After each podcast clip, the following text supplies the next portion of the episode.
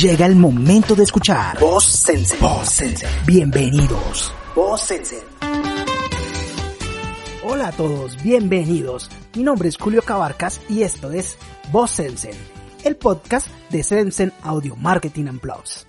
El día de hoy vamos a hablar de un tema muy pero muy interesante, un tema que viene incursionándose bastante fuerte en todo el tema del marketing. Estoy hablando, o vamos a hablar el día de hoy, de qué es neuromarketing. Bueno, vamos a entender que posiblemente ya lo conoces, lo has visto, lo has olido, lo has tocado, lo has escuchado y hasta muy seguramente lo has probado. Simplemente que en la cotidianidad nos asocia estrictamente al campo del marketing sensorial o neuromarketing. Cuando tienes una experiencia de compra en la cual han involucrado cualquiera o todos tus sentidos, estamos hablando de que es neuromarketing. ¿Por qué? Porque a través de los sentidos han influenciado tu decisión de compra. ¿Cómo funciona? Muy fácil. El neuromarketing es definido como la utilización de estímulos y elementos que los consumidores perciben a través de los sentidos. Pero esa definición no cuenta el objetivo y responsabilidad de este campo del marketing. Nosotros, la verdad, preferimos definir el marketing sensorial como una conexión entre el consumidor y la marca a nivel emocional. Es decir, que al final realmente haya una conexión, ya que así creamos una atmósfera determinada a través de todo el uso de los sentidos. Veamos un poco porque realmente no es nada nuevo. Simplemente que las empresas entendieron que con una buena gestión sensorial en su estrategia de marketing, em, a pesar de que eso no garantizaba que se realizaran más compras o que la persona comprara más, sí podía influenciar a que las personas eligieran su marca por encima de la competencia. Para decirlo de otra manera o con otras palabras, básicamente lo que buscan es manipular uno o varios de los cinco sentidos que posee el ser humano para que éste se incline por tu marca o por una marca específica. Si queremos entender un poco mejor, es necesario entrar y desglosar cada uno de los sentidos que tiene el ser humano. Entonces, ¿qué les parece si arrancamos por el sentido del tacto? El tacto tiene una particularidad, porque favorece la identidad de marca más que cualquiera de los otros sentidos. Porque este sentido ha sido reconocido como influenciador de la conducta de compra de cualquier consumidor o de cualquier cliente, debido a esa interacción física que hay con los productos. Ya que a todas las personas nos gusta efectivamente evaluar y recopilar la mayor información posible para poder realizar lo que consideraríamos nosotros una buena compra. Por ejemplo, cuando vamos a una tienda de ropa y te mides un vestido, en el caso de las mujeres, o te mides un pantalón, una camisa, una blusa, lo que quieras, en el momento en que te la pones, en que la agarras, tú sientes la textura, pueden ocurrir dos cosas diferentes. Una, que efectivamente tiene una textura que te genere incomodidad e inmediatamente te imaginas en el momento en que la tengas puesta, vas a durar una cierta cantidad de horas con ella y al final no vas a estar bien, vas a tener un mal día porque la textura que tiene la camisa, hablemos en el caso puntual de una camisa, no te da la comodidad y la seguridad que tú quieres.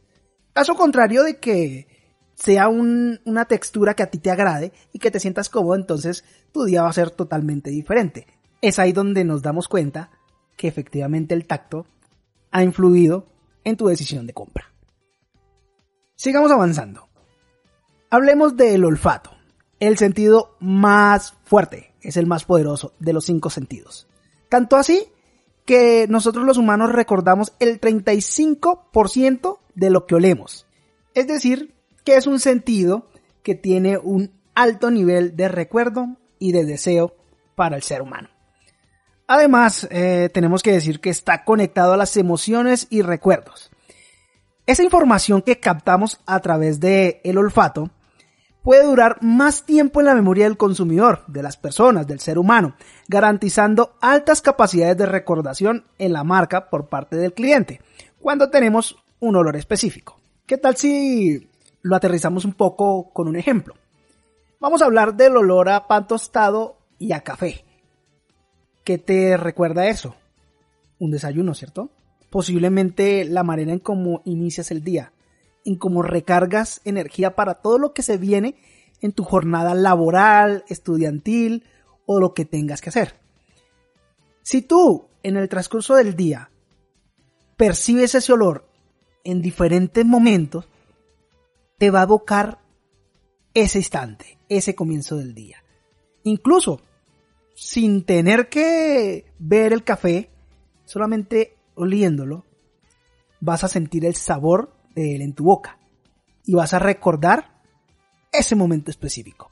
Eso es lo que buscan hacer las marcas, evocar su recuerdo a través de un olor particular. A eso lo llaman marketing olfativo, del cual hablaremos más adelante. Por ahora vamos a hablar del sentido auditivo o el sentido de la audición, el cual está también muy relacionado a las emociones y sentimientos. O si no, simplemente porque hay canciones que nos generan un impacto o nos traen recuerdos o nos ponen de un estado de ánimo totalmente diferente, nos ponen eufóricos o nos ponen tristes, ¿sí? Eso es porque la forma en que el sonido se experimenta es individual. Para cada persona, para cada ser humano, es diferente. Es por esto que no a todas las personas nos gusta la misma canción o los mismos géneros musicales o el mismo artista. Porque para cada quien la música o el sonido tiene un efecto diferente.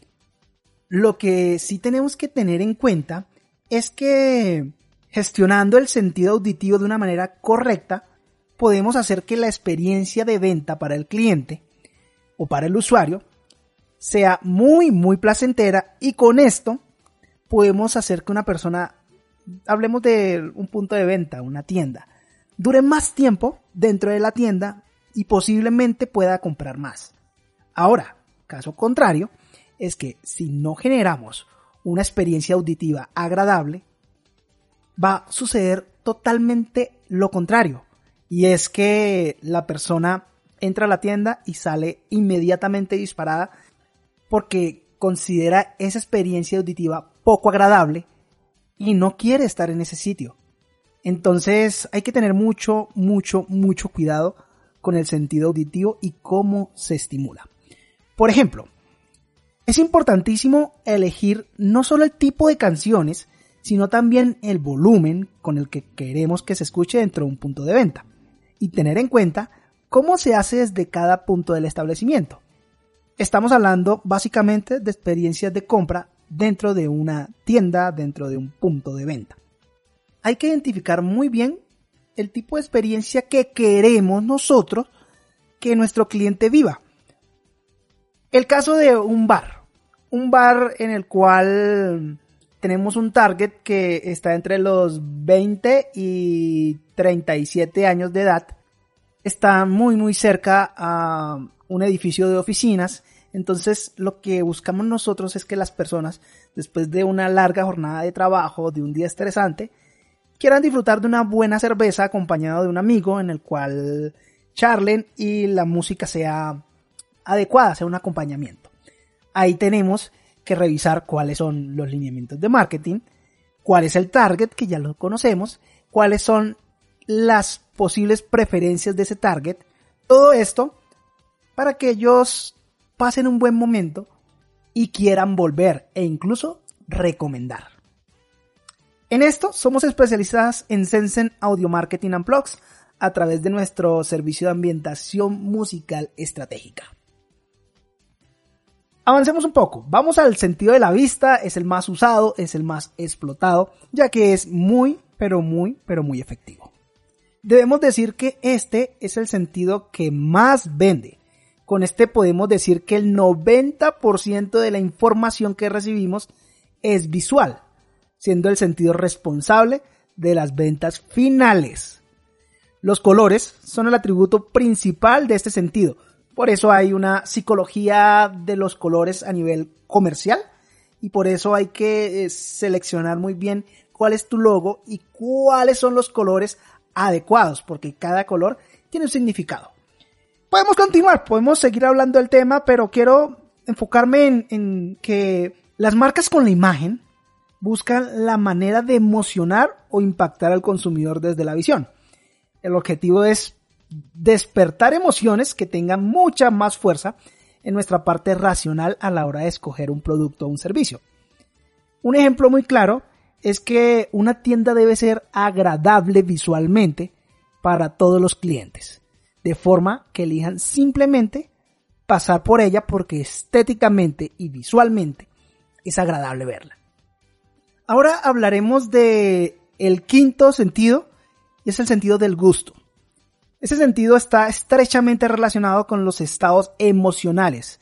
Al igual que el oído, este contribuye en cambios de actitud y de percepción de marca.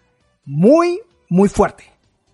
Pero para que el producto esté en contacto con este sentido, hay que tener en cuenta que debe pasar por los demás sentidos, por eso lo dejamos de último.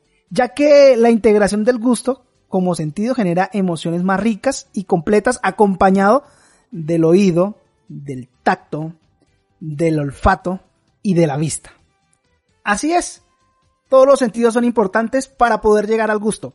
El ejemplo es muy sencillo. Esta es una plazoleta de comidas de un centro comercial. Te están ofreciendo cualquier cantidad de platos y de suculentos alimentos y al final tú te decides por una hamburguesa. ¿Por qué? Porque utilizaste Primero, el sentido de la vista para verla, para ser atractiva, para leer sus características. Y segundo, el sentido del olfato. Posiblemente el vendedor, el mesero, la persona que te atiende, te dijo qué componía esa hamburguesa. Y ahí, a nivel auditivo, también generó un estímulo en ti. Cuando ya te sirven la hamburguesa, y te dispones a comerla, la tomas con tus manos y estamos utilizando el sentido del tacto. ¿Ves? Hemos necesitado todos los cuatro sentidos para poder llegar al sentido del gusto. Vamos a hablar, por ejemplo, en los supermercados, en las grandes superficies de cadena, en donde en muchas ocasiones te dan degustaciones de productos para que te animes a comprarlos. Ahí están apelando netamente y directamente al sentido de los gustos. Eso es una estrategia que funciona bastante, bastante bien. En conclusión, podemos decir que el neuromarketing está enfocado en hacerte vivir experiencias que al final te asocien a la marca, que al final te hagan vivir una experiencia inigualable, ya que el valor del consumidor no es al final el producto. Mm, al final, lo que se busca y lo que se está eligiendo es la experiencia derivada a un proceso de compra. Una buena estrategia de neuromarketing podemos decir que es utilizar varios sentidos, que sea multisensorial. De esta manera logramos atraer y fidelizar a los clientes potenciales. Y algo que todos queremos con nuestra marca es crear una identidad de marca, hacerla mucho más cercana a las personas, a nuestros clientes y mucho más humana. Y por último, y algo que no podemos olvidar, debemos buscar siempre, siempre, siempre que nuestros clientes vivan experiencias agradables, porque ahí es donde está el secreto para que, uno, tengan deseo de volver y dos, nos recomienden. Mi nombre es Julio Cabarcas, esto es Voz Sensen, qué rico haberlos acompañado, espero que esto haya sido de su agrado y nos escuchamos en nuestro próximo podcast. Un saludo para todos.